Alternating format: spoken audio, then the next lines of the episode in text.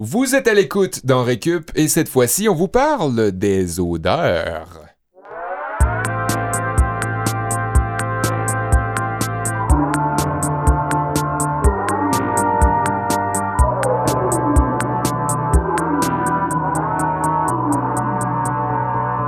Et oui, bienvenue à tous. Vous êtes à l'écoute dans Récup. Ici Sébastien Blondeau. Je suis en compagnie de mes fidèles compatriotes, des gens qui aiment les odeurs, des gens qui sentent, des gens qui sentent dans les deux sens du terme. Olivier Bradette et Kevin Breton. Salut les gars. Allô? Salut, mon humecteur préféré? Odorifant. Od- odir- ah, en tout cas, hein? Des, gens qui, des Joli. gens qui aiment, euh, qui aiment sentir. Est-ce que euh, vous allez bien? Oui, ça va très bien. Oui? Oui? Vous avez passé une belle semaine? Je- je- Quoi de neuf? Quoi de neuf, Sébastien? vous êtes comme tout affairés à autre chose. Olivier est en je train de m'excuse. Je parle le chrono. sur son Je téléphone. parle le chrono Dis-moi. pour notre temps. Ben, toi, t'es en train de boire du vin, tu chioles. euh, Non, non, moi je t'écoute, je suis pendu à tes lèvres. là. Faut Euh, dire qu'on est, on est entouré de, de verres de vin, de coupes de vin, parce Mhm. que euh, on, on- on a une invitée spéciale. Je dis pas, je brûle pas de punch déjà en partant, mais le vin est à l'honneur à, à soir. Absolument. Et euh, notre invité a eu la bonne idée de nous emmener du, du vin. Je pense que ça va devenir une tradition là, quand on Ouais. invite des gens. Euh, on vous le passe euh, le message si vous êtes un invité. euh, une bouteille, euh, à votre Ouais, choix. ouais, obligé. On, on a, dans le fond, on parlait d'odeur parce que ben, c'est le printemps. On est encore dans Exact. le 4 mois du printemps et c'est la période qui est euh, la plus propice au développement des odeurs pour le meilleur et pour le pire. Ben moi j'adore le printemps juste pour ça parce que tu redécouvres les odeurs. On dirait que durant l'hiver il y avait une ou deux odeurs. C'est un là, sens qui s'éveille au printemps, Ouais. c'est vrai. Ben, exact. ça s'éveille avec les bourgeons, les fleurs et tout ça, mais il y a aussi la fonte des neiges et les cacas qui réapparaissent Ouais. rue et toutes ces odeurs désagréables-là. Puis toi. Seb, les deux, on vient de la Beauce, fait qu'on connaît très bien aussi l'odeur de l'épandage. Ouais. Donc, le- quand on étendait le fumier Oui, en ah oui, Beauce, ça, là, au lac, euh, au lac, il y avait ça aussi. tout Ouais. à fait. Euh, C'est plus Beauce-Nord par exemple ça que toi, t'es Beauce-Sud, hein, le, le côté Ben, élite non, de la non, Beauce. non, je veux dire, nous on est de Beauce-Sud, OK. on- à Saint-Georges, mais en tout cas bref. Mais moi, je suis dans le 175e rue. Je sais pas si ça... C'est- la même ville. C'est la même je On salue donnerai- tout le monde là-bas. je donnerai pas de cours de géographie euh, aujourd'hui pour en récup les odeurs. Je vais plutôt m'attaquer à un cours d'urbanisme. Euh, on connaît tous la pollution euh, visuelle, la, la pollution euh, auditive, la pollution sonore, c'est-à-dire qui fait de plus en plus parler d'elle. On parle moins de pollution olfactive. Est-ce que vous avez une idée pourquoi est-ce qu'on en parle moins? C'est. À mon avis, c'est un sens qui est plus subtil. On, Oui. on se rend pas compte de tout ce Mhm. qu'on sent tout le temps. Mhm. Et aussi, c'est un je- terme que j'ai inventé. J'ai pensé à ça. Pour ça, j'ai vérifié voir si ça existait, pollution olfactive. Et non, Ça c'est pas, c'est pas. pas un terme qui existe. On va plus dire nuisance olfactive. Mais j'ai quand même décidé, mordicus, de m'en tenir à mon cours d'urbanisme. Puis, euh, ce, que, ce que je dis, ça? Ben, c'est vrai, en fait, ça confirme ce que je dis parce qu'effectivement, c'est plus difficile de mesurer la nuisance olfactive. Il n'y a pas vraiment de décibels pour l'odeur. Les réglementations qui entourent ça sont un petit peu plus floues, même si Mathieu veut s'imposer. Non, je disais, les décibels, c'est ceux qui crient quand t'es à côté de quelqu'un qui pue, là. Oui, ça aussi, c'est connexe. sera donc question des- de la nuisance olfactive qu'on retrouve en ville, en milieu urbain, et plus précisément euh, dans un nouveau patelin que j'apprends à découvrir, Hochelaga Maisonneuve, et ce qu'on surnomme le dragon d'Hochelaga en raison Hmm. de son usine mastodonte rouge qui émet de la fumée blanche. C'est l'usine L'Allemand qui produit de la levure et qui fait frémir vraiment euh, les voisins et les euh, concitoyens d'à côté parce que ça pue en montadine. Hey. Le printemps, mais à longueur d'année. Fait que je vais parler des différentes ramifications qui unissent l'urbanisme et les odeurs dans mon cours aujourd'hui. Et toi, mon bel Olivier Bradette, euh, Oh, de, toi. de quoi, de quoi nous parles-tu aujourd'hui? Euh, je vais m'attarder à la perception des odeurs. Fait que je regarde comment notre petit nez et notre cerveau euh, enregistrent les molécules dans l'air pour euh, en faire une odeur puis la détecter. Puis je vais voir aussi comment il y a des sociétés, des entreprises qui utilisent ça pour euh, euh, nous faire consommer Vous allez davantage. Ouais. C'est un cours de. On pourrait appeler ça un cours de biologie. Cours de biologie, Ouais. ouais, pour voir un Ah. peu les, les bases de ça. Moi, j'avais pensé faire un cours de biologie à la Oh. base. Ben oui. Je- euh, je- moi, j'avais pensé vous parler de pourquoi certaines personnes sentent l'asperge dans leur urine Mhm. et ben euh, pourquoi aussi ça sent l'asperge puis Ouais. pourquoi certains le sentent et certains le sentent pas. Puis ben on appelle ça en passant une anosmie. euh, quand quelqu'un peut pas sentir quelque chose. Ouais. Euh, c'est un terme scientifique, anosmie. Et ben en 2017, euh, Lorelai Mucci, qui étudie l'épidémiologie à l'université de Harvard, euh, s'est muni d'une équipe de chercheurs pour enquêter sur la digestion de la dite asperge, puis ben euh, sur l'odeur étrange résultée, puis l'incapacité, comme je disais, de certains à la percevoir. Ils ont découvert que 58% des hommes, en fait, et 61 des femmes euh, avaient cette anosmie-là. Malheureusement, moi, j'ai découvert par la L'anosmie précisément de l'odeur de l'asperge dans l'urine. Exactement. OK. Malheureusement, moi, après ça, j'ai découvert que sur les 6909 personnes observées, 100% étaient américains caucasiens d'origine européenne. Ah ouais. Fait que ça fausse un peu. tu sais, il y a- Ça fausse les données? Puis, ben, pour ce qui est euh, de la raison de, de, de, de tout ça, ben, de pourquoi on expulse une odeur d'asperge avec l'urine, euh, c'est la- l'article, euh, je sais pas, Kev, si tu peux me lire euh, ce qui est en gras ici, excuse-moi. Euh, Niaiseux.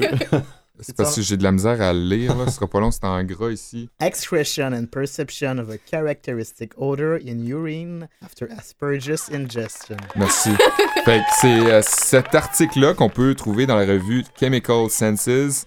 Euh, L'asperge appartient à la famille des liliacées, comme les oignons, les poireaux, puis Mhm. puis, euh, l'ail.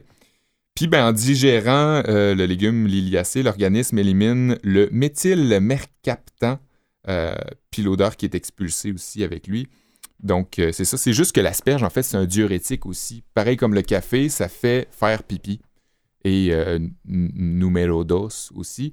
Tandis que l'ail, le poireau et l'oignon, c'est plutôt dans la sueur parce que ça n'a pas le temps de se rendre, c'est pas diurétique. Ah, OK. Fait que c'est juste ça. Mais euh, finalement, ben, j'avais plus rien à dire après mon ouverture, fait que j'ai décidé de pas faire euh, ça. Je vais vous faire à la place euh, un cours de marketing sur les odeurs. Ben, ça a quand même été informatif, ça aura pas été en vain. Manger- Quelqu'un qui a consommé aussi des asperges aujourd'hui, c'est notre invitée, Caroline Rossignol. Bonjour. Bonjour, qui est sommelière. Hein? Oui. Faut le dire. C'est pour ça qu'on a du vin autour de la table. Ah oui, Un vin qui s'accorde très bien aux asperges en plus. Ah, wow, Sauvignon. tout est Voilà. dans tout. Hein? Tout est dans tout. Euh, tu veux nous expliquer c'est quoi le lien, en fait, de, j'aurais dire lien de causalité, mais on pourrait aussi dire lien de nasalité entre euh, la consommation d'alcool et l'odorat? Oui. Est-ce qu'on parle de mon gros nez en ce moment ou. euh, Non! Hey, on t'a mis mal à l'aise rapidement, hein? Je suis pas- je suis Mettre comme pas fier de votre check. accueil. euh, je suis comme pas, je suis comme mal à l'aise pour elle. pour- Ben, poursuis d'abord, Rémi. Fait que euh, Caroline, euh, bon, euh, co- comment on devient sommelière euh, En fait, comment, où t'as suivi ta formation, puis depuis quand tu, tu fais ça, puis comment tu pratiques ça aujourd'hui dans le fond? En fait, euh, j'ai commencé à travailler en restauration. J'ai travaillé en restauration toute ma vie pendant que je faisais mes études. J'ai étudié en littérature. Puis, en sortant de l'université, justement, je me suis pas trouvé de job payante, donc j'ai continué de travailler en restauration. Mm, mm. Et puis, il y a un moment où je me suis rendu compte que la restauration, ça pouvait être plus que les espèces de clichés, stéréotypes qu'on a de soit une vieille waitress dans un dinner ou un étudiant, justement, qui paye ses études en, euh, en, en travaillant dans un restaurant. Je me suis rendu compte qu'il y avait un monde vraiment où les gens étaient des serveurs de, de course, mais vraiment, puis qui, des gens qui anticipent les besoins de leurs clients, qui sont capables d'offrir un service vraiment hors pair, et puis euh, que ça pouvait être une profession vraiment plus noble que ce que je pense que la plupart des gens pensent. Puis à un moment donné dans ma vie où je me suis dit, OK, j'aime ça, j'aime ça être avec les humains, j'aime ça manger, j'aime ça parler de bouffe, j'aime ça que les gens passent du bon temps, j'aime ça être leur hôtesse, puis je veux leur offrir un temps de qualité, puis j'ai juste choisi de faire ça, puis je pense que je maîtrisais déjà le service hôtel, je pense que je maîtrisais le, le- le- la discussion avec le client, offrir un bon, un bon temps, puis je pense que le vin, c'était un petit peu l'étape qui venait ensuite. Euh, j'avais une base évidemment parce que j'ai toujours bu un peu du vin, j'ai vendu du vin, mais je remarchais un peu les mots qu'on me disait, que le sommelier me disait. Savais- J'avais conscience un peu de ce qui se passait, mais pas de temps. Puis euh, je me suis dit, j'ai toujours rêvé d'apprendre c'était quoi le vin. Je trouve que c'est quelque chose de noble, c'est quelque chose qui est, qui est intéressant. Donc j'avais toujours voulu le faire. Fait que je me suis inscrite à l'THQ, j'ai pris un cours de base qui s'appelait Découverte du vin 1, euh, qui se donnait de soir, donc ça convenait vraiment à mon horaire. C'était le lundi, mardi soir, qui sont souvent des soirs un peu moins occupés en restauration. Puis j'ai juste adoré ça. J'ai j'ai vraiment aimé toute l'approche, j'ai aimé la poésie qu'il y a aussi d'écrire les vins, j'ai aimé euh, l'analyse. Euh, puis j'ai à, à partir de là, j'ai suivi Découverte du 22, évidemment, qui, est comme la, qui était la suite. Puis j'ai fait un cours qui s'appelle le W7, qui est une autre école qui est donnée en anglais aussi. Donc j'ai vraiment cherché à me, perfe- à me perfectionner. Puis j'ai suivi de plus en plus de cours. Puis c'était un peu l'espèce de, de cercle qui plus s'agrandit, plus on a envie d'en savoir. Euh, donc c'est à peu près ça mon, mon parcours. Ben merci, c'est c'est ce qui met euh, fin à notre tour de table euh, d'ouverture. Et on y va en partant avec mon cours déjà, en partant. Euh, Excusez. On le sait, l'odorat est intimement lié à la mémoire et par défaut à nos euh, émotions. Oui. Hein? En humant un plat, en entrant dans une maison embaumée euh, de biscuits à melasse ou en marchant sur le bord euh, de la beach, le long de la mer, la face dans l'air salin, c'est sûr qu'on est rapidement conquis, qu'on euh, n'est plus enclin à dire oui. Hein? C'est une technique de marketing et on en apprendra davantage aussi dans ton cours, euh, Olivier Bradette, j'imagine. Mais moi, en jeune entrepreneur fougueux, j'ai vu une opportunité d'affaires. Euh, vous me connaissez, les gars, euh, toujours prêt à vendre un rein. Si au bout de la ligne, j'ai des bonnes raisons de savoir que je vais en rapporter le triple, imaginez tout ce que je pourrais faire avec quatre reins. C'est malade. Mhm. Euh, fait que même si l'argent n'a pas d'odeur, dans le cadre de ce cours de marketing, je vous invite à considérer l'odeur comme un produit prometteur. Rien de plus représentatif du futur qu'un euh, produit alliant fine pointe de la technologie et odorat. Hein? Euh, probablement que le sens le plus sous-estimé et le moins connu de l'humain moyen, c'est l'odorat. Je ne sais pas si vous êtes d'accord. Euh, l'odorat a euh, l'avantage de surprendre dans ce cas-là et de toucher presque tout le monde d'une manière toujours unique à chacun. C'est ce qui le rend d'autant plus unique comme sens. Mhm. Ouais, c'est que On, effectivement, on il y a voit comme une- souvent les- la a- même chose en tant qu'humain, mais on ne sent pas toujours la même il y a chose. plus d'interprétation en Exact. Les combinaisons aussi. fait. Ouais, si on touche quelque chose de rugueux, probablement qu'on va tous dire que c'est rugueux, Ouais. mais la, la est-ce que ça sent la melasse ou la levure ou tu sais, il y a plus de place à interprétation. Ton vin, il sent quoi, par exemple? J'ose même pas le sentir. Tu vas dire qu'il sent le vin, là? Tu vas- je suis sûr que tu vas oser après notre deuxième cours. Mais tu sais, c'est ça. Là, j'arrive avec cette idée-là comme si c'était euh, révolutionnaire. Je vous parle du futur, mais c'est bien sûr que d'autres déjà ont, avaient flairé l'affaire avant moi. Euh, c'est le cas des diffuseurs de senteurs. Je sais pas si vous en avez un à la maison. Mhm. Euh, les push-push de fragrance, de fragrance, dis-je, euh, dont certains sont automatisés maintenant et qui Oui. euh, t'envoient un jet de parfum direct d'en face si tu as le malheur de passer devant au mauvais moment, puis que tu mesures 6 pieds quelques, là, puis que tu arrives dans... Je te comprends. C'est Ouais. comme les mauvaises décorations d'Halloween que quand tu passes devant, genre, il y a un détecteur de mouvement, puis ça te crie après. Sauf que là, tu sens soudainement la lavande. Ouais, ça, ça te pouige drette dans les yeux. Euh, c'est des précurseurs, euh, les compagnies qui ont pensé à commercialiser l'odeur, euh, de les encapsuler. Puis c'est sûr, ben là, ça date pas d'hier. là. J'aurais pu aussi vous faire un cours d'histoire sur le parfum en général. Mais l'idée des diffuseurs électroniques, c'est relativement récent. Euh, apparu dans les années 2000, Euh, ça se transforme au gré des avancées technologiques. Là. Euh, maintenant, il y a des diffuseurs qui diffusent en permanence, c'est-à-dire c'est pas juste un push automatisé qui est Mhm. comme synchronisé aux Mhm. heures, c'est comme quelque chose qui laisse un peu d'odeur dans la maison. Puis ça se transforme aussi au gré des découvertes technologiques et des besoins du monde. Je sais pas si vous avez déjà entendu parler du O-Phone Ah ou non, de l'application OSnap. Euh, c'est David Edwards, un professeur euh, de génie biomédical à Harvard, qui a initié le projet dans son laboratoire à Paris en 2007, avec comme objectif de commercialiser son appareil à partir de 2015. Mais là, euh, on est après 2015, puis on n'en entend pas vraiment parler. Je ne sais pas si vous voyez venir euh, Ça mon, point. Grosso modo, on parle d'un... C'est un diffuseur d'odeur qui pouvait euh, diffuser euh, n'importe quelle odeur en créant des, comme des combinaisons, en manipulant comme des particules euh, odoriférantes. Physiquement, c'était comme un boîtier dans lequel on mettait huit capsules et sur le boîtier, il y avait des tours qui diffusaient les, les- les senteurs. C'est comme les huit odeurs primaires. Puis là, on en faisait des mélanges. C'est ça. Des Le spectre, euh, le Ouais. spectre euh, Belle, euh, chromatique de chromatique des odeurs. Et avec son téléphone, on avait une application, puis on pouvait créer des combinaisons de, de- de- de différents trucs, puis ça pouvait faire jusqu'à 300 000 euh, différentes odeurs. Et là, euh, je sais pas si vous voyez venir, mais avec l'application, on pouvait le faire à distance. Donc, on pouvait envoyer des espèces d'SMS d'odeurs euh, à la personne qui possédait un O-phone. On dirait juste un très mauvais épisode de Black Mirror. Ouais. Euh, David Edwards avait déjà fait fortune en inventant une technologie d'aérosols médicaux qui avait à peu près le, le même concept, là, sauf que sans, sans l'aspect à distance, Mhm. sans, euh, sans les combinaisons vraiment énormes là, possibles. Malheureusement, tout comme le iSmell avant lui, de la compagnie DG Sense, euh, le haut fond n'a pas eu l'accueil escompté. On, le comprend, on est en 2019, euh, puis ben, ça n'a pas été aussi populaire que voulu. En gros, c'était parce que c'était un peu encombrant, c'était un peu cher aussi, puis il n'y avait pas vraiment... euh, Il y avait des lacunes de l'utilisation aussi, puis c'était pas, il n'y avait pas vraiment de besoin de, ça. Les gens qui l'ont acheté, c'est surtout des curieux.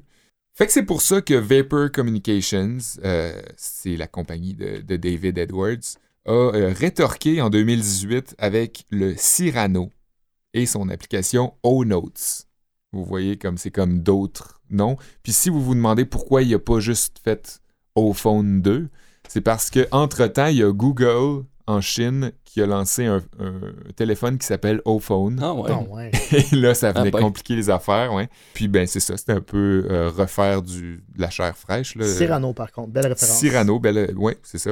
Il Hmm. reprend l'idée du speaker Bluetooth pour la musique, euh, mais en remplaçant, c'est ça, la musique par les odeurs. Fait qu'on pourrait juste dire, OK, Cyrano, lâche un pet. Euh, quasiment, ouais. Euh, mais là, c'est plus simple que le O-Phone. Euh, c'est plus petit, c'est comme portatif. Euh, pour vous donner une idée, c'est gros comme une belle grosse pomme Cortland.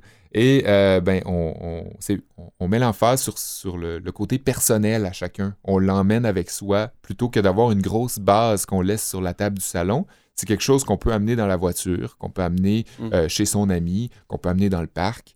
On focus vraiment sur l'idée de créer des ambiances partout où ce qu'on s'en va. Euh, puis déjà, là, l'accueil est plus réceptif. Le produit est d'ailleurs sold out en ce moment. Ah ouais. Euh, wow. de- ouais, c'est ça. En un an, ils ont, ils ont- ils ont tout vendu. Puis, ben, euh, c'est ça. Ben, les appareils comme le O-Phone, le Cyrano, le, le iSmell et d'autres équivalents, c'est un peu les résultats commerciaux de ce qu'on appelle le, le Digital Scent Technologies, qui est une discipline en soi.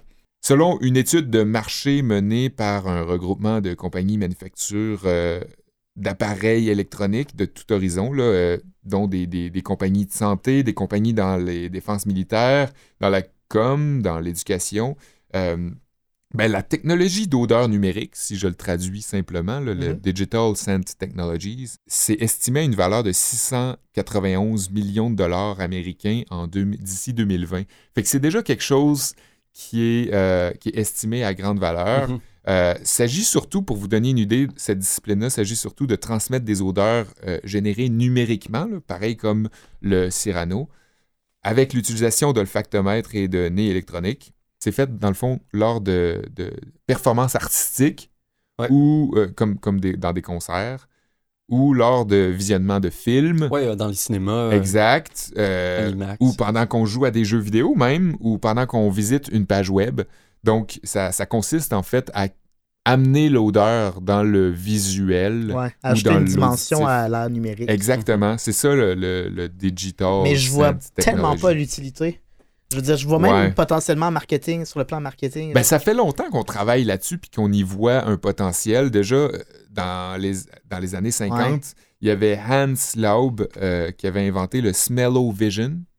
Et euh, c'était l'idée de, l'idée de base, là, dans le fond, c'était de, de mettre des odeurs pendant une projection de film. mhm. Puis vite, il y a d'autres compagnies qui ont sauté sur l'idée puis qui le mettaient à travers l'air climatisé euh, de leur cinéma pour créer une espèce de, de, de- comme tu disais, Olivier, une autre dimension à leur euh, Ça me fait juste penser que la, expérience. la fameuse idée du train qui arrive, euh, qui, Oui. qui crée une panique Des, dans un des cinéma. Imaginez la première idée qui s'est dit pendant une scène de feu, d'incendie, on va genre mettre une Ah, odeur de feu. C'est vrai, c'est pas une bonne C'est pas hein. une bonne idée. Ouais, ben c'est ça. Ah Mais ouais. là, euh, étant donné que ça fait longtemps qu'on travaille là-dessus, vous pouvez comprendre que ça marche pas tant que ça. Sinon, ben, on aurait beaucoup plus de, de, de, de trucs commercialisés euh, depuis. Ce qui contraint euh, l'expansion de ce marché-là jusqu'à présent, ben, c'est la, la distribution qui est plus tough. Euh, distribuer des senteurs. Ouais. C'est pas comme distribuer des- comme des, Des des, écrans. des écrans ou, Mhm. des, ou des trucs comme Des de, de, écouteurs. c'est ça, de musique. Euh, les potentiels dangers aussi associés à l'inhalation d'odeurs euh, synthétiques. Mm. Il n'y a pas euh, de grandes études qui nous confirment que c'est correct. Puis la, la compréhension limitée de notre propre odorat, on en parlait en ouverture, c'est un sens qui est assez sous-estimé, qui, qui ça réduit notre, notre curiosité aussi. On a moins tendance à porter attention à ça si on le comprend plus ou moins euh, dans le commun des mortels. Mais quand même, je vous dis, malgré tout, là, je vous dis, c'est le temps d'investir là, les gars. Là. Ouais, je sais pas si vous voulez vous mettre avec moi. On, je pense que c'est le bon moment. On va, euh, on va investir là-dedans. Avant qu'il soit trop tard, on pourrait tous se faire un pool Un, ouais, un pool de bitcoins, Ouais. se mettre là-dedans. dans Ah, le Digital Sense. Technologies. Euh, Est-ce que vous êtes partant? Non, moi je trouve que c'est une excellente mauvaise idée. Ouais, on pourrait s'en parler. Moi, je, je- je suis sur une page web en ce moment d'un truc. En fait, c'est une extension que vous branchez en dessous de votre masque de réalité virtuelle, genre votre euh, Ah ouais! HTC One ou votre euh, Oculus Rift, tout ça. Et ça s'appelle le Feel Real Sensory Mask. Et euh, ça fait en sorte que vous avez pratiquement un masque de soudure sur la tête quand vous jouez à vos jeux de réalité virtuelle. Et il y a des cartouches de- d'odeurs synthétiques qui vous vaporisent ça dans, dans le visage quand vous jouez. Fait qu'il y a un marché, comme tu le dis, mais est-ce que ça va fonctionner? Ah, je doute convaincu. un peu, mais... Ben, si les scratch and sniff sont tombés, sont tombés dans l'oubli collectif, moi je vois pas grand avenir pour ça, mais si vous voulez vous joindre à Sébastien à sa campagne de sociofinancement, Écrivez-moi, téléphonez-nous. téléphonez-nous, Ouais. genre en studio. Tu veux prendre les appels?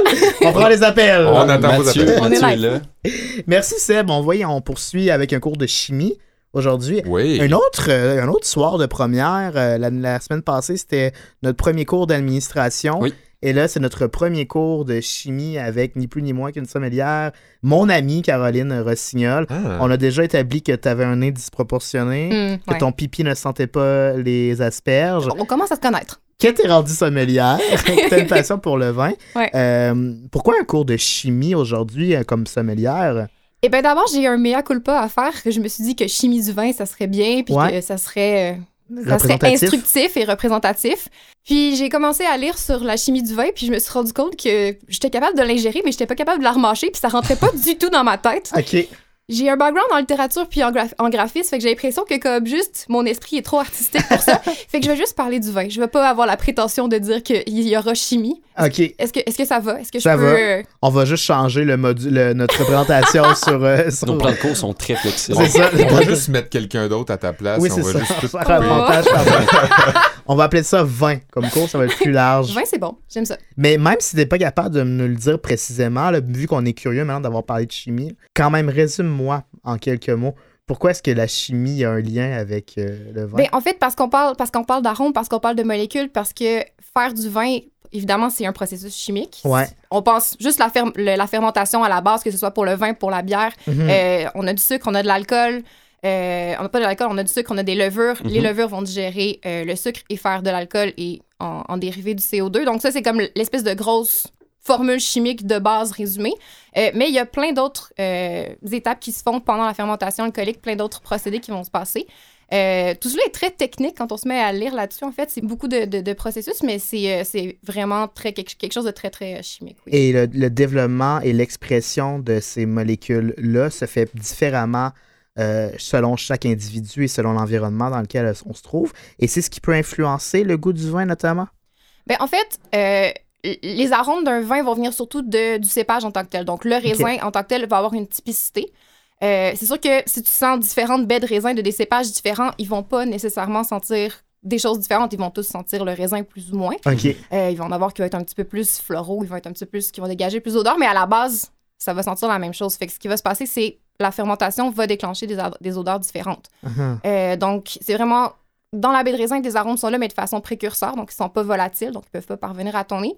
Puis, quand tu vas avoir la fermentation alcoolique, euh, l'alcool va interagir avec l'acidité du raisin, et puis c'est à ce moment-là que les arômes vont se dégager, euh, des esters notamment, puis c'est là que ça va donner la typicité euh, de chacun des cépages. Mhm. Puis ça explique aussi pourquoi on est enrhumé. Par exemple, quand on va ingérer quelque chose comme de la bouffe ou de, l'alcool, ça va pas nécessairement goûter la même chose parce qu'il y a une connexion très intime entre notre odorat et notre palais.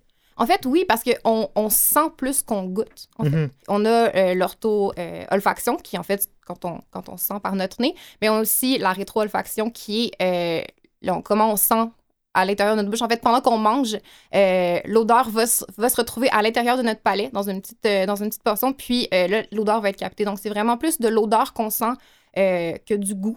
Euh, Il y a des sensations tactiles. Par exemple, l'amertume, c'est une sensation tactile plutôt qu'une odeur. Genre sur Ah la langue, par exemple? Ouais. Ah ouais. Ouais. Comme une rigosité de l'aliment sur Ouais, la en fait, ça va rigidiser. ri- Non, ça se dit pas rigidiser. Rendre plus Ça- rigide, Rendre euh, plus rigide nos euh, une, papilles. une, une papille, une, une Ah, partie ouais. de la langue, puis c'est ça qu'on va sentir comme de l'amertume. Mais effectivement, je le ressens maintenant comme dans les bières très amères, on sent comme nos papilles se raidir, en Ouais. fait. On Ouais. dit presque exactement. que c'est pâteux, là, que, Ouais. que on reste... euh, Ah ouais, Ouais. je savais pas ça. Mais en fait, tous les, toutes les, les, les goûts vont avoir un, un, effet différent sur notre bouche. Par exemple, l'acidité va nous faire saliver. Donc, c'est ça qui va faire qu'on va nettoyer notre bouche. Fait que c'est super important d'avoir de l'acidité autant dans la bière que euh, dans le vin parce que c'est ça qui va faire que vu qu'on a des tanins qui, eux, assèchent la bouche, l'acidité va venir rafraîchir, va venir nettoyer Mhm. ton palais puis qui va te permettre de Wow. boire encore. Maintenant, si je prends ma coupe de vin et que. Est-ce que ça a l'air prétentieux si je la fais tourner comme ça, comme on voit dans les films, et que je la sens, euh, c'est vraiment une mise en bouche qui est importante pour déguster un vin. C'est pas juste pour avoir l'air prétentieux. Ben, tu- si tu le fais puis tu sais pas pourquoi, oui, t'as l'air prétentieux. Mais je pense qu'analyser un vin, on veut mettre tous nos sens à l'affût. euh, généralement, quand on déguste du vin, on veut le faire dans une salle qui est blanche, qui est bien éclairée. On, on demande aux gens qui dégustent du vin de pas porter de parfum, de pas être maquillés, de pas. Ah ouais? Ouais, pas d'eau de panache quand tu dégustes. C'est Mhm. comme tout. Tu veux le Tu moins prends ta possible. douche, mais avec un savon neutre. Oui, ben, je veux dire, on, on- ça va, là. On tolère, là. On ouais. tolère, mais- C'est pas le genre de disons- secte où les gens te regardent quand t'arrives. Comme t'as mis du herbal essence. Sans du Old Spice. non, mais disons, on n'encourage pas les gens à se mettre, par exemple, du rouge à lèvres ou à, du- à mettre du parfum pour. pour euh, qui pourrait troubler un peu l'odorat des autres, des autres personnes qui dégustent. Fait que donc, quand tu dégustes, c'est sûr que tu vas observer la couleur de ton vin. Il y a beaucoup d'indices quand tu dégustes à l'aveugle, par exemple, qui vont passer par la couleur du vin. Ensuite, tu vas le sentir. Moi, ce que je fais habituellement quand. je- En fait, ce que la plupart des gens font quand on va sentir un vin, c'est que tu vas juste approcher ton, ton nez doucement du vin. Tu vas sentir les premiers arômes, juste son premier nez. Fait que là, tu peux voir qu'est-ce que tu sens pour la première fois. Ensuite, je le fais tourner un peu dans mon verre, c'est juste pour l'oxygéner. Fait que c'est pour rendre les arômes volatiles, fait que ça va faire que euh, ton vin va être déjà plus expressif. Donc là, il va commencer à s'oxygéner. Tu vas voir que ça va, il y a d'autres arômes qui vont se libérer. Euh, puis ensuite, il y a la fameuse étape où on va le mâcher en bouche. Ça aussi, les gens trouvent ça un peu prétentieux. On on- c'est comme se gargariser. Exactement, le bout où tu te gargarises puis tu fais entrer un petit peu d'air dans ta bouche en même temps que tu bois. Ouais. Ce qui fait aussi que les arômes vont être encore plus euh, stimulés puis qui vont pouvoir mieux parvenir à ton cerveau. Mais pourquoi est-ce qu'on ferait ça, par exemple? On- C'est comme plus coutumier de faire ça avec du vin qu'avec de la bière. J'ai pas vu beaucoup de gens se gargariser avec de la bière, par Ben, je pense que la culture est différente, mais personnellement, quand j'ai commencé à boire beaucoup de vin puis à en manger, il y a un bout où comme, je gargarisais tout ce que je buvais, ou presque, là, que limite, je le faisais pas, pas avec du café, mais avec la bière, Ouais. je le fais aussi. Puis c'est sûr qu'avec la mousse, avec le format de la bière ou avec, par exemple, des bulles, c'est un petit peu plus compliqué Ouais. de gargariser, mais euh, ça se fait aussi. Moi, je- honnêtement, je le fais. Puis euh, Dans le monde du café, les gens font ça. Ah ouais. Ouais. Ouais. Euh, Dans ce qu'on appelle le, le rituel du cupping, là, ils, ils aspirent vraiment intensément le café, ce qu'ils appellent Ok. le slurp. là. Mm. Puis ça, c'est pour envoyer de l'air avec du. Puis c'est comme si ça libérait ou ça préparait tes, tes goûts. C'est comme le, Ça La mise en complémente bouche. Ok. comme le- Mm. les goûts. Est-ce que la raison pour laquelle je j'aime pas le vin, c'est que tout, le, tout au long de mon université, quand j'ai essayé de m'initier au vin, je le faisais dans des sous-sols louches qui sentaient l'humidité et donc est un environnement peu propice à la dégustation du vin. Est-ce que c'est ça la raison? la flèche est un milieu peu Genre- propice. La flèche, la des lettres, humaines, ouais. Euh, en fait, je pense que un, le vin, un peu comme le café, comme n'importe quoi, c'est un goût qui se développe. Clairement, il faut que ça parte d'un intérêt. Je Mhm. pense pas qu'il y a une explication scientifique au fait que t'aimes pas le vin. C'est sûr que je pense qu'il faut commencer par des choses qui sont plus faciles, qui sont plus euh, faciles d'approche peut-être. Euh, J'ai l'impression que la plupart des gens qui ont commencé à boire du vin l'ont fait en buvant des gros rouges boisés, un peu sucrés, Mm. dans le genre ménage à trois, Petit Red, qui sont juste très faciles à boire parce qu'ils sont juste vraiment sucrés. Ouais. Puis après ça, plus t'en bois, on dirait plus ton, ton goût se développe, puis plus ton palais se développe, mais je pourrais pas te dire pourquoi. Mais l'environnement joue un rôle, en tout cas. Oui, oui, oui, oui, ça c'est si, sûr. euh, si on se tient dans des endroits où on interdit les parfums pour les dégustations, c'est que l'environnement joue un rôle, euh, décidément. Oui, oui, clairement, clairement. Maintenant, si on se prête à l'exercice, parce que tu nous as emmené des, euh, des Oui. coupes de vin, est-ce qu'on peut peut-être à tour de rôle euh, nous dire les odeurs? Moi je, moi, je vous le dis, là, vous le devinerez sûrement, là, je déteste le vin. Puis la première fois que je l'ai humé la coupe, j'ai comme un peu euh, Ah, Euh, gagué, là. J'ai-. Toi, t'as déjà fini ton vin? Ouais, ben oui, hey, zéro appliquer les, les règles. ouais, On va, on va t'en reverser, mais. Mais oui, on dirait que. je- puis je sais que ça sent pas ça, le vinaigre, mais Merci. moi, à chaque fois que je sens du vin, j'ai l'impression de renifler du vinaigre. ah ouais? C'est Oui. trop. euh, Ben c'est- l'alcool peut-être qui te monte un peu au nez? Je sais pas, peut-être, oui, puis ça redescend dans le fond. de ma- Ça fait comme le chemin inverse. là. Mais J'ai toi, pas t'as- l'impression que c'est censé Tu faire. bois pas d'alcool. euh, Je bois énormément de bière. Puis je. Genre, il y a aucun. Tu sais, tous les vins me font grimacer, mais pourtant, il y a des spiritueux très forts en alcool qui ne me font pas grimacer. Puis le vin, on dirait qu'il n'y a aucun. euh, il y a aucun arôme qui vient me chercher particulièrement, ce qui, ce qui est étonnant. là. Mais pourtant, ce vin-là est très, très aromatique. Il, est très, il, il- il libère beaucoup d'odeurs. Catégorie euh, euh, arôme, là, ça Ouais. se passe vraiment bien dans ce verre-là. Euh, mettons que tu passes par-dessus le côté vinaigre. T'es même pas capable de mettre un mot sur quelque chose qui, qui se passe en ce moment. Hey, si vous voyez la face de Kevin en Je ce suis moment, tellement genre. J'ai aucune idée de ce qui se passe. on dirait que je viens d'enlever mes bas. Là. Je trouve juste que ça sent toutes mes brosses qui ont mal viré. Genre, c'est peut-être un C'est traumatisme ça ton nasal. problème, ben oui. Peut-être un traumatisme nasal que j'ai, mais je suis incapable de détecter, déceler ou d'identifier une arôme en particulier. Je suis vraiment désolé. Ah. Peux-tu l'essayer, Ali? Je vais brasser mon vin. Dis-nous ce que ça sent. Un peu les, un peu les fruits. Ouais. euh, un- Quel fruit? un, petit peu d'a- d'agrumes, on dirait. Mhm. Est-ce que ça se peut? Ouais, il y a clairement un peu d'agrumes. Euh, Clémentine. Hmm, ouais. Ouais, un peu comme l'orange. euh, Pas, je dirais pas jusqu'au citron ou à la lime, mais. C'est très radiophonique. Peut-être. Ok, je vais parler un petit peu plus peut-être. Là, ça Ah, aurait, ça aurait été intéressant la technologie dont tu nous faisais part. Oui, ben oui. Si on pouvait inclure Oui. ça, notre segment Ben oui, on aurait pu CISM. euh, vous Exact. enregistrer. euh, Avoir, avoir un, di- un diffuseur d'odeur, là, puis qu'à à distance, on aurait envoyé dans toutes les maisonnées de, Mais je- Québec. Je trouve que le diffuseur d'odeur est une très mauvaise idée, mais l'inverse serait tellement intéressant. Un peu comme dans Richie Rich, l'espèce de, de gros nez qui captait les odeurs. Je trouve que, Oui. en- en- d'une optique de sommelière, avoir un- quelque chose qui capte les, les odeurs puis qui peut te dire exactement qu'est-ce qui sent quoi avec les fleurs, avec les blancs. Richie Rich. comment Parce comment que c'est- tu peux oublier Richie Rich? Parce que c'est difficile de mettre le mot, puis c'est ça, euh, c'est une particularité de l'odorat, c'est de, c'est difficile de justement décrire qu'est-ce qu'on est en train de Mhm. sentir, puis je pense que c'est pas pour rien qu'en, qu'en sommellerie, Mhm. Mhm. c'est vrai. euh, il y, a- il y a tout un vocabulaire qui est vraiment, vraiment précis aussi. Puis là, moi, je je suis peut-être capable de dire agrumes, mais je pourrais pas aller plus loin, j'ai Mhm. l'impression, dans ma description. Tu sais, c'est un Mhm. petit peu, peut-être un petit peu acidulé étant donné les fruits plus agrumés. Mhm. Mais euh, rendu là, je m'en, je m'en remets un peu à toi parce que ça sent pas mauvais, mais. Parle pour toi. Moi, je- Qu'est-ce que t'aurais dit, toi, Caroline? Comment tu le décrirais, ce mec Ben, en fait, c'est- c'est- premièrement, c'est un vin qui est justement qui est vraiment aromatique. Je pense qu'on a beaucoup de fruits. Oui, c'est un vin qui est extrêmement. C'est en jeunesse. On est vraiment sur des arômes primaires. Je peux revenir un petit peu sur le- les catégories d'arômes après, si vous voulez. Euh, mais j'ai un peu de fruits de la passion. Oui, j'ai un petit peu de zeste de citron. Euh, Il y a un peu. euh, Il y a un peu presque de litchi. Un petit côté un peu ammoniaque, un petit peu. euh, souvent, on attribue euh, au. euh, ben, je, je vais le dire, c'est du sauvignon blanc. ouais, un côté un peu pipiché, un petit peu euh, ammoniaque, euh, qui est un peu présent aussi. Personnellement, OK, le, à votre défense, c'est pas le meilleur vin au monde. Je, je savais que, que Kevin n'était pas fan de vin, fait que je voulais pas y Pas apporter gra- gaspiller. Je voulais pas gaspiller. je vous ai apporté le meilleur vendeur de la SAQ, Hmm. le Kim Crawford, dans toute sa splendeur, donc le vin le plus Ah, vendu ouais. au Québec. Le Ah, moins cher, donc? Et non, parce que c'est pas- justement, c'est pas le moins cher. C'est le deuxième moins cher. C'est notre tendance à acheter le, moins, le deuxième moins cheap. Ben non, je sais pas? pas? Ben, honnêtement, ça coûte presque 20 J'ai un peu Ah pété ouais? mon budget d'invité. Je- J'avais budget.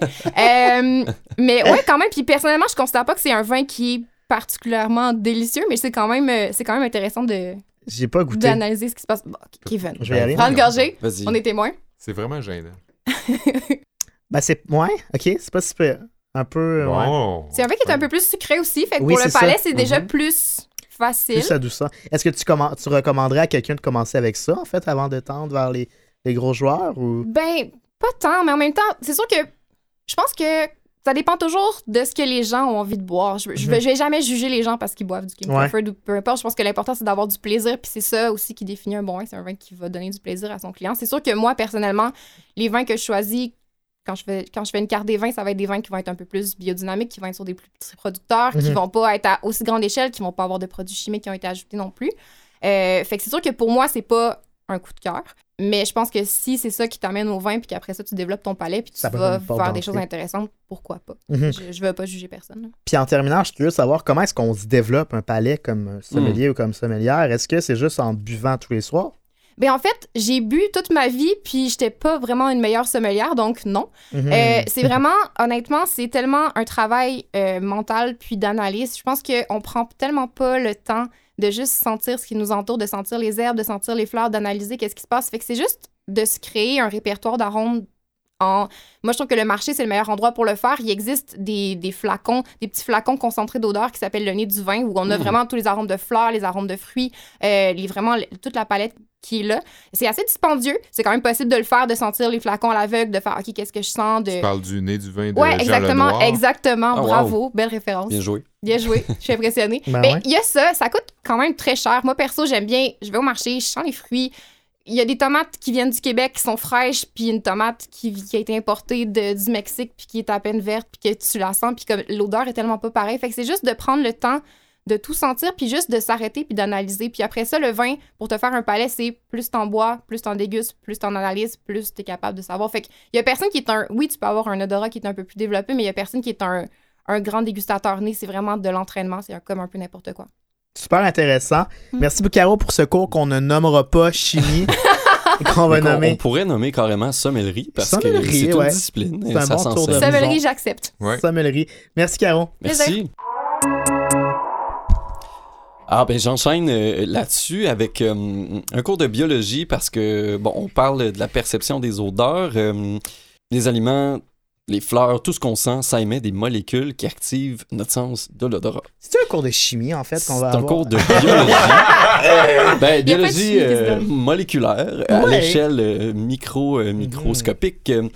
Euh, et je veux que vous reteniez aujourd'hui le terme épithélium olfactif. Tu connais peut-être euh, un peu ça aussi. Euh, c'est, c'est pas mal ton outil de travail, euh, un de tes outils de travail en tout cas, Caroline. Je pensais que Seb allait nous dire que c'était le nom d'une formule magique dans Harry Potter.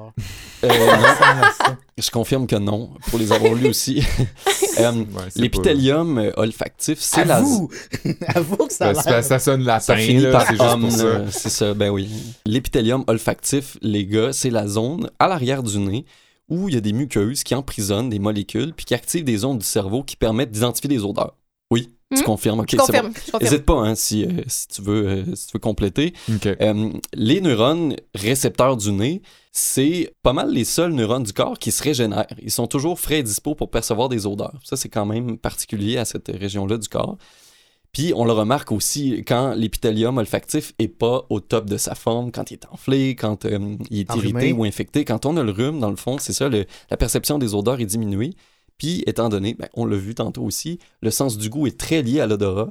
Ben, si on a un rhume, on va moins goûter euh, par la force des choses aussi.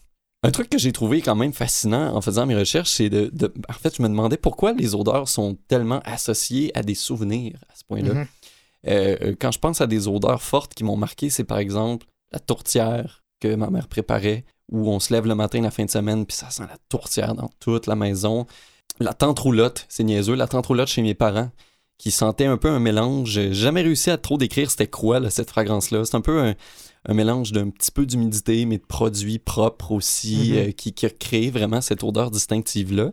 Ben, ces souvenirs-là, qui sont souvent associés aux odeurs, on les définit comme des, et là, euh, j'y vais en anglais, des Other Evoked Autobiographical Memories. Et là, je traduis compris? librement. Je te traduis, Kev, par des souvenirs, des souvenirs autobiographiques évoqués par l'odeur, mettons. Ah, OK. Ouais, ouais, ouais. Bon, euh, l'odorat est évidemment pas le seul sens qui puisse évoquer des souvenirs, là, c'est sûr, mais il le fait différemment parce que, bon, en comparaison avec la vue, l'ouïe, qui active des souvenirs plutôt vifs, ben, l'odorat, c'est plutôt des souvenirs émotionnels liés, pour la plupart du temps, à l'enfance. Euh, ces souvenirs-là sont plus, c'est ça, sensoriels, sensoriels que conceptuels. Ce qui veut dire qu'on va se souvenir plus de la chose qu'on associe à l'odeur qu'à un souvenir particulier. Ou du moins, on va passer par cette chose-là pour aller vers une situation dont on se rappelle.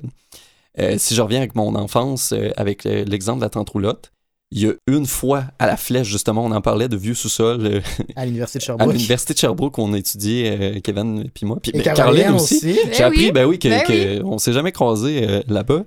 Mais euh, euh, au sous-sol de la flèche, il y a une toilette un peu cachée dans laquelle je suis allé à un moment donné. Puis tout de suite, en rentrant, j'étais dans la tente roulotte chez mes parents. L'odeur, immédiatement, C'était les euh, mêmes produits c'était- ménagers. C'était la même combinaison d'odeurs. Et c'est pas arrivé souvent dans ma vie que j'ai eu une association comme ça frappante Je où j'étais comme. dire. Je suis rentré dans la toilette et tout de suite comme ça, je pensais à la tourtière. Si Non. Non, ça, la tourtière, il y a juste chez mes parents que ça sent ça. Mais euh, c'est ça, j'ai plus l'impression qu'on passe par. Tu sais, je passais par la tente roulotte avant de me rappeler à toutes les fois où je jouais à des jeux de société Ouais. avec mon ami là-bas. Et ça, ça s'explique aussi parce que le cerveau traite le sens de l'odorat différemment que les autres sens. La vue, le toucher, l'ouïe puis le goût envoient d'abord des signaux nerveux vers le thalamus, qui est la région du cerveau qui agit comme un dispatch, euh, qui envoie des signaux aux bonnes zones du cerveau qui correspondent au sens qui est stimulé. Et l'odorat, lui, passe pas par le thalamus. Euh, L'épithélium olfactif est plutôt connecté directement au bulbe olfactif, qui est la région d'analyse des odeurs euh, du cerveau. Euh, puis cette région-là est liée à l'amygdale puis à l'hippocampe, qui joue un rôle crucial dans la construction et le rappel de souvenirs, Mhm. surtout dans l'enfance. Euh, donc ça, peut expliquer euh, ce, qui, ce qui génère ces Ce souvenirs-là. Et ouais, euh, tout ça, ça s'appelle le système limbique qui traite les émotions et les sentiments plus primaires. Et là, ben, tout ça, toutes ces propriétés physiologiques-là, les grandes compagnies le savent et ça nous mène dans une ère aujourd'hui de marketing ou d'expérience client olfactive pour rehausser notre euh, bien-être dans les magasins. Ils exploitent ces compagnies-là sans qu'on s'en aperçoive. Dans les dernières années, c'est ça, on a, on a vu de plus en plus de diffuseurs, un peu comme tu parlais, Seb, qui ont non seulement fait leur apparition chez les gens, mais aussi dans les magasins. Euh, et euh, les, les- les compagnies engagent des laboratoires pour développer des odeurs associées au confort, à la nostalgie, qui vont jouer implicitement sur notre volonté à acheter plus, sur notre bien-être, puis sur notre désir de prendre un peu plus de temps dans les rayons pour justement, au Ouais. bout du compte, dépenser plus de sous. Et pour renforcer le sentiment positif des gens par rapport à une marque ou un commerce, les compagnies peuvent aussi développer des odeurs signatures qu'on va remarquer dans toutes leurs succursales. Chez Subway. Ouais, le Subway, par exemple. euh, C'est qu'est-ce- c'est super évocateur, puis tu sens ça nulle part ailleurs. là. Ouais, ouais. Nulle part ailleurs, ça va sentir le Subway que dans un Subway ou un coin de rue. Il y a même des rumeurs comme quoi Subway fait exprès de genre faire émettre dans des coins de rue leur odeur de sandwich Ben, pour s'infiltrer jusqu'au cerveau puis l'inconscient des gens. Peut-être, euh, parce J'ai que faim, moi je vous faim, c'est pas juste d'en parler. Mais c'est ça, euh, la diffusion d'odeurs est très puissante. Puis si on est déjà dans un état physiologique prédisposé, si j'ai faim, que je me Ouais. promène sur la rue, que je sens un subway, même si je suis pas à proximité, ça se peut qu'il y ait un déclic qui se Mhm. fasse puis que je sois porté à Ouais. aller là. Euh, mettons, pas, t'es- tu marches dans le quartier portugais, puis à Montréal, puis là, tout à coup, ça sent le poulet. Ouais. Tu- euh, Puis c'est sûr que bon, Mm. le- c'est, on parle pas nécessairement, euh, je veux dire, le restaurant de lui-même naturellement émet ces odeurs-là, ouais. mais euh, il peut quand même avoir euh, une diffusion artificielle qui se fait. Puis par exemple, il y a des grandes chaînes d'hôtels qui vont probablement sentir la même chose où que vous les visitiez dans le monde. Puis les sentiments émotionnels qui évoquent le confort puis l'attachement, ben euh, c'est très, euh, euh, c'est très stimulé.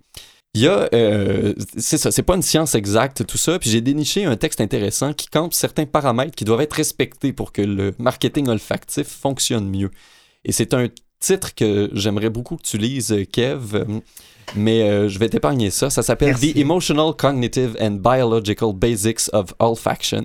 J'ai tout compris. Et c'est euh, du euh, docteur Rachel Hertz de Brown University, c'est dans le Rhode Island aux États-Unis. Et l'auteur dans ce texte-là stipule que plusieurs aspects cognitifs, physiologiques et logistiques à considérer avant l'implantation d'une pratique de marketing olfactif. Alors toi, le grand entrepreneur euh, Seb, prends des notes là-dessus. Ouais. Il y a d'abord le principe de congruence. Euh, pour que l'expérience client fonctionne, l'odeur qu'on fait sentir à un client doit être en congruence avec le produit ou l'ambiance du lieu où on la répand. L'humain est naturellement prédisposé à la congruence. J'entre dans un magasin de chocolat, je m'attends à sentir le chocolat. Euh, je bois un liquide doré, je m'attends à ce que ça goûte la pomme, pas le café nécessairement.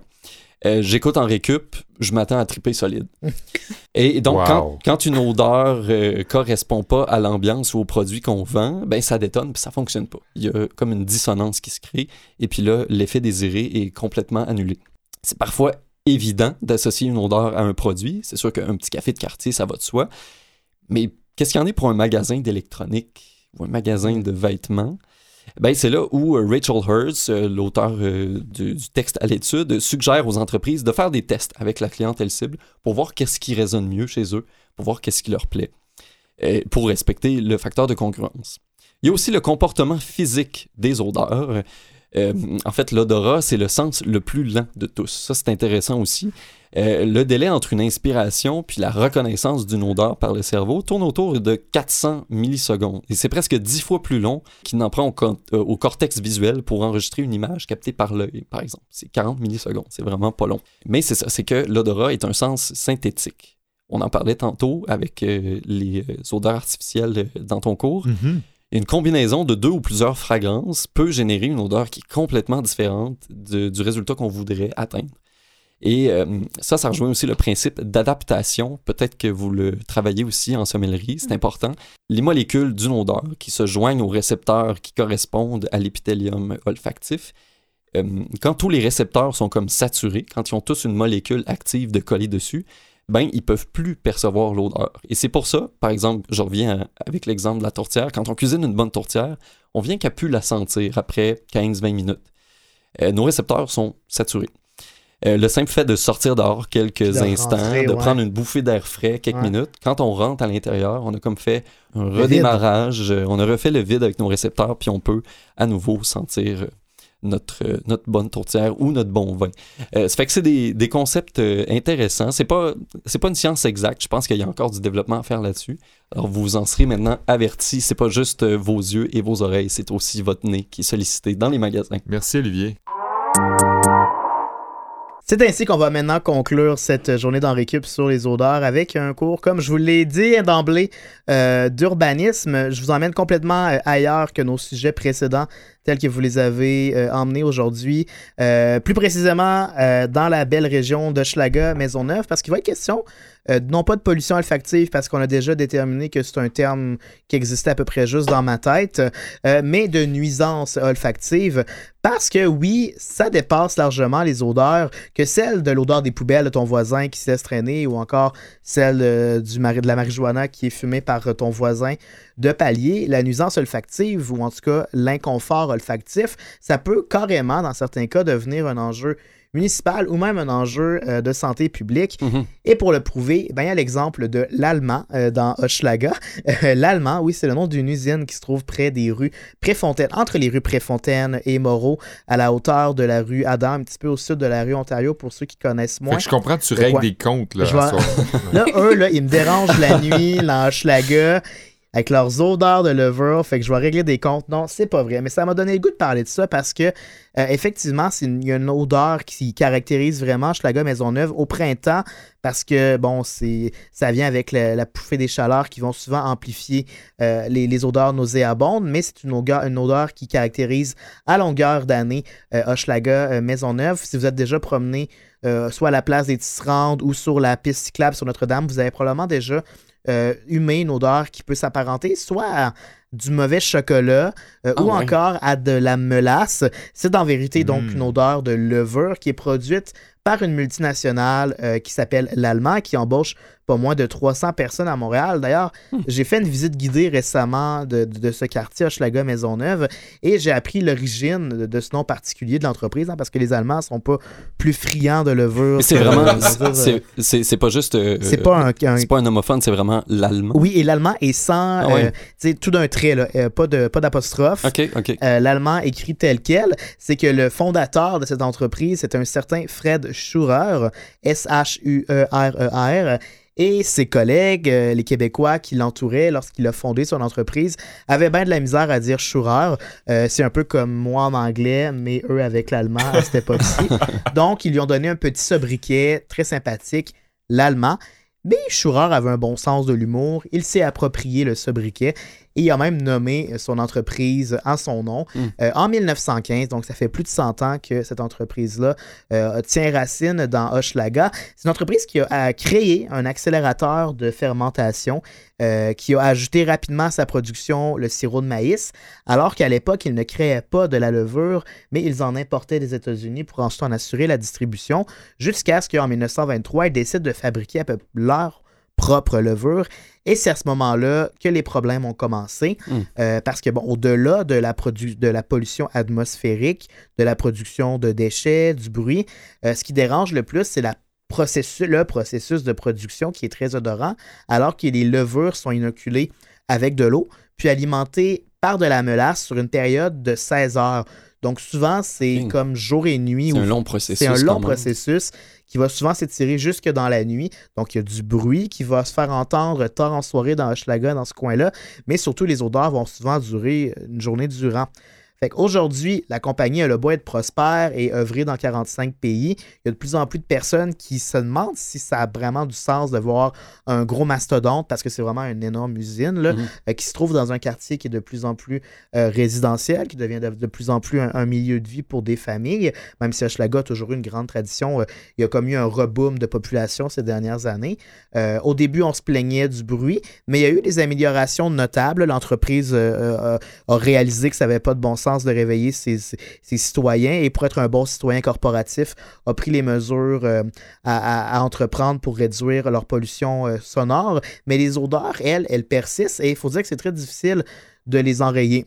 C'est sûr que ça peut paraître euh, anodin, une odeur de levure, euh, quand elle s'imprègne jusqu'à l'intérieur de ta maison. Par contre, c'est là que ça devient un, un vrai problème. Ben oui, c'est que c'est des, molécules qui, qui s'agrègent aux matières, aux tissus, aux textiles, ce Au qui fait que c'est difficile à, à déloger après. Ça peut devenir vraiment euh, très irritant, ça peut prendre à la gorge. Puis il y a donc eu des dizaines et des dizaines de plaintes qui ont été formulées euh, à la ville, qui a finalement forcé la ville à travailler en collaboration avec l'usine pour établir un premier euh, plan visant à réduire la pollution olfactive, euh, élaboré en 2007. Et il y a eu des investissements de pas moins de 1 million de dollars sur 10 ans Hmm. pour régler ce problème-là. Mais pas plus tard qu'en septembre 2017, j'ai retrouvé un autre article de TC Media qui rapportait grosso modo les mêmes problèmes de nuisance olfactive. On le disait, c'est pas juste un simple désagrément, il y a des vrais risques sur la santé qui peuvent être engendrés par la nuisance olfactive. Il y a une toxicologue de l'Agence de santé et des services sociaux de Montréal qui s'est penchée sur la question et sur le problème précis de l'allemand dans Hochelaga. Ils n'ont pas pu vraiment déceler des cas particuliers d'études, mais ils ont quand même pu déceler certaines grandes euh, tendances qui pouvaient euh, se dessiner euh, lorsqu'il y a des, lorsqu'on se retrouve dans un quartier qui subit une grande nuisance olfactive. Et les informations qui sont mises de l'avant, c'est que le stress, en fait, engendré par Mm. une exposition fréquente à des odeurs désagréables peut par la suite entraîner d'autres types de santé, de problèmes de santé, dis-je bien, comme l'augmentation de la tension artérielle et les odeurs désagréables peuvent aussi entraîner des sentiments de, contrari- de contrariété, des réactions dépressives, mais aussi de la nausée, des, vomissements, des vomissements, euh, des céphalées, des troubles respiratoires du sommeil, puis ainsi, on va le deviner, de la perte d'appétit, parce que ça, des fois, ça va juste te couper la faim, une Ouais. grande odeur de levure qui te pogne dans le nez. Mais les effets psychologiques vont évidemment varier beaucoup d'un individu à l'autre et, se caden- et se cadencer avec euh, le temps. Puis la réponse à un stimuli odorant dépend aussi beaucoup de l'environnement, du contexte social et de la combinaison de produits répandus dans l'air. C'est un peu comme les mauvaises expériences dont on parlait de combiner des produits mais qui tourneraient mal. Mhm. Ce serait, euh, ce serait un bon exemple. Donc là, la solution qui est mise de l'avant par bien des, des personnes, des décideurs et des citoyens, c'est est-ce qu'on ne devrait pas fermer l'usine ou à tout le moins la déménager? Mais c'est un peu délicat parce qu'elle est là depuis plus de 100 ans. Il y a un certain droit acquis qui a été obtenu. Je l'ai dit, ça participe beaucoup à l'économie locale. Il y a 300 travailleuses et travailleurs qui mettent l'épaule à la roue euh, chez l'Allemand. Puis en plus d'être active dans sa communauté, ben, elle finance des projets communautaires. Bref, elle veut se donner une image de bon citoyen corporatif. Mais il est difficile de faire respecter le règlement municipal sur les odeurs à cette usine. Et on se demande si elle va même pouvoir continuer ses activités longtemps parce qu'en Ontario, une usine de cette même entreprise d'Allemand a dû suspendre pendant quatre mois ses activités, le temps de développer une technologie de contrôle des odeurs. On s'est dit, est-ce qu'on va être capable de l'instaurer ici à Montréal? Mais comme ce n'est pas le même processus de production des odeurs, elles ne peuvent pas s'appliquer. Donc, on est encore un petit peu dans un impasse en ce moment. L'entreprise dit que c'est pas du tout dans les plans de déménager euh, en ce moment, mais on se demande en fait si ça ouvre la réflexion à savoir est-ce que des grandes entreprises ou en tout cas des, des entreprises industrielles devraient avoir leur place dans des milieux résidentiels, comme on en retrouve vraiment beaucoup dans l'est de Montréal plutôt que dans d'autres secteurs de Montréal? Puis est-ce que la réglementation municipale est souple? J'imagine que c'est flou aussi, les, Ouais. les règlements autour de ça. C'est Comment... effectivement, c'est super flou. En fait, ce qu'on dit, c'est que de la, quand ça devient une nuisance olfactive, là, il peut y avoir lieu d'intervenir euh, avec un règlement. Sauf que, comme on le disait en introduction, c'est pas comme des décibels, que ça se mesure très facilement. Ouais, ouais. Euh, comme c'est le cas de l'échangeur Turco en ce moment, euh, on sait que ça déborde euh, abondamment et souvent la, la limite permise de bruit. Mais pour ce qui est d'odeur, ben, comme certaines personnes vont trouver qu'une odeur n'est pas désagréable, il y a des gens qui trouvent que la levure, ça sent bon. Il y en a d'autres qui vont trouver que c'est insupportable. Quand est-ce que ça devient euh, trop présent dans une journée? Si c'est juste quelques heures lors du début de la production, est-ce que c'est acceptable? Ben, c'est pour ça qu'on on, navigue en ce moment dans certaines zones floues qui font en sorte que l'allemand va probablement garder ses racines encore un bon moment dans Hochelaga. C'est ce qui met fin à notre journée de cours, euh, les gars. On a, euh, je vous- moi, je vous ai parlé de la mise en marché de l'odeur. On a eu Oui. un cours de sommellerie et non de chimie avec euh, euh, Caroline Rossignol, pardon. Et, euh, et Olivier, toi, tu nous as parlé de un peu l'inverse de ce que moi je disais, c'est-à-dire du- le regard, la perception de l'odeur euh, Ouais, euh, ouais. à travers la la biologie. base. À Ouais, la à la base, base, là. De la C'est ça, mais à travers aussi le- le- la commercialisation de la chose. Trois cours super intéressants. Trois cours super intéressants, puis après ça, ben là, on a eu Kevin euh, Bon, euh, Qui a- bel effort. hein. qui vient nous parler, qui, qui a fait une plainte en fait. c'est ça qui s'est passé. C'est une, Hey, ça pue! une plainte à la municipalité de Schlaga à Ouais, Montréal. on, on va euh, faire écouter le podcast euh, aux instances dirigeantes. Ouais, c'est ça. Euh, Il y a une chose qu'on s'est pas demandé en ouverture, puis que je trouve dommage. Euh, ben, Olivier, toi, tu nous en as parlé dans ton cours. Euh, Oui. Il il y a la, la, la roulotte euh, à ta grand-mère, si De, je me de- rappelle. de mes parents. De tes La- parents? La, la vieille roulotte. Puis, euh, ben, c'est ça qui, qui est dans ta, ta mémoire, puis la, la tourtière qui, qui, qui a une place, qui occupe une place très importante euh, dans ton cœur. Vous autres, est-ce que vous avez euh, des odeurs comme ça? Euh, Caroline, je me revire vers toi. Le lilas, je pense, peut-être parce que c'est le moment en ce moment, mais Mhm. ça, ça, sonne- ça sent tellement comme le, le, le ça sent comme le début de l'été, ça sent comme la fin du printemps, ça, sent, comme la. Ouais, vraiment, j'aime ça. Moi, j'aime les effluves qui sont soudains, soudaines. Comme la levure, mettons. Euh, quand c'est, mais par exemple, quand on rentre euh, dans un garage ou dans une quincaillerie, puis qu'on est vraiment rapidement dépaysé, Ah ouais. euh, ou juste mettre de l'essence, mais comme juste les comme premières secondes, T'aimes ça le gaz, dans le fond. Quand ça te buzz un peu, là? ouais, les, les premières sensations qui Un vont venir chatouiller le nez, mais c'est jamais des odeurs que je vais aimer euh, sur le long terme, mais j'aime ça comme être dépaysé, rentrer quelque Mhm. part, puis ce soit des odeurs fortes, même si c'est juste des odeurs de brin de scie, par exemple, là, ça aussi j'aime ça. Mm. Je pense que ça il y a comme un aspect nostalgique aussi, la brin de scie, de voir Ouais. ses parents travailler le bois, par exemple? Bon, Ouais, ça. Ben, ça revient à ce qu'on disait. C'est beaucoup lié aux émotions, puis à- aux premières fois on a été, on a connu, si on Mhm. veut, cette, euh, cette odeur-là. Ouais. Ouais. Moi, j'ai. euh, moi, je vais, je vais faire une déclaration d'amour à, à- à Montréal, ma ville d'adoption. Euh, quand j'étais jeune, ma marraine habitait et habite toujours à Montréal. Et on allait la visiter. Puis quand on arrivait dans son appartement, ça sentait le vieux bois, Ah oui. l'humidité, un, un petit peu genre la, la cigarette de trois locataires d'avant. Puis, étant jeune, je trouvais que ça sentait genre vraiment, vraiment particulier. Puis aujourd'hui, quand je retourne encore dans des vieux appartements, quand je suis arrivé en fait à Montréal il y a, il y a 5-6 ans, je, je- je retrouvais cette odeur-là. Puis je, je me rendais compte à quel point c'était ancré en moi, Ouais. que c'était resté. Et en- encore aujourd'hui, euh, quand je retrouve l'odeur au printemps de, de mon appartement, je trouve que ça sent ça. Puis ça me, ça me, me retombe en enfance. Je sais pas si euh, les auditeurs aussi auraient euh, des, des odeurs à nous partager. On serait très intéressés à savoir s'il y a des gens qui nous écoutent, qui sentent Ouais. des choses. Euh, c'est c'est une question très rare. Que personne Oui. ne demande ça. Ben, dans surtout le leur urine, en fait, qu'on aimerait On vous le sent rappelle. Est-ce que vous sentez l'asperge dans votre urine? On veut tous savoir. On, La firme de sondage on est très Blondeau. curieux. Ouais, la firme de sondage Blondeau. Sinon, ben, c'est ce qui met fin euh, à notre épisode. Puis on est euh, bien content d'avoir fait cet épisode-là sur les odeurs, qui est un- quelque chose de sous-estimé, on l'a souvent dit.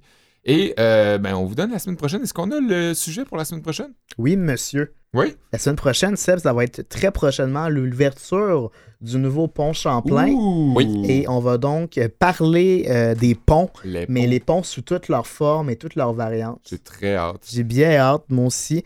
Fait que, ben, merci à notre invité qui nous a emmené du vin. On rappelle que ça va être la norme et le standard pour les prochains invités. Ouais, les prochains invités, une consommation De votre vin choix. ou du bière euh, ou de la bière. Ou du ouais. bière. Ça peut être du miel, euh, du sirop d'érable aussi. Ouais. Ouais. On est. Toute forme d'offrande. Mhm. Merci Caroline. Ça fait plaisir. Merci Mathieu. Merci CISM. Merci Canalem. Puis à la semaine prochaine.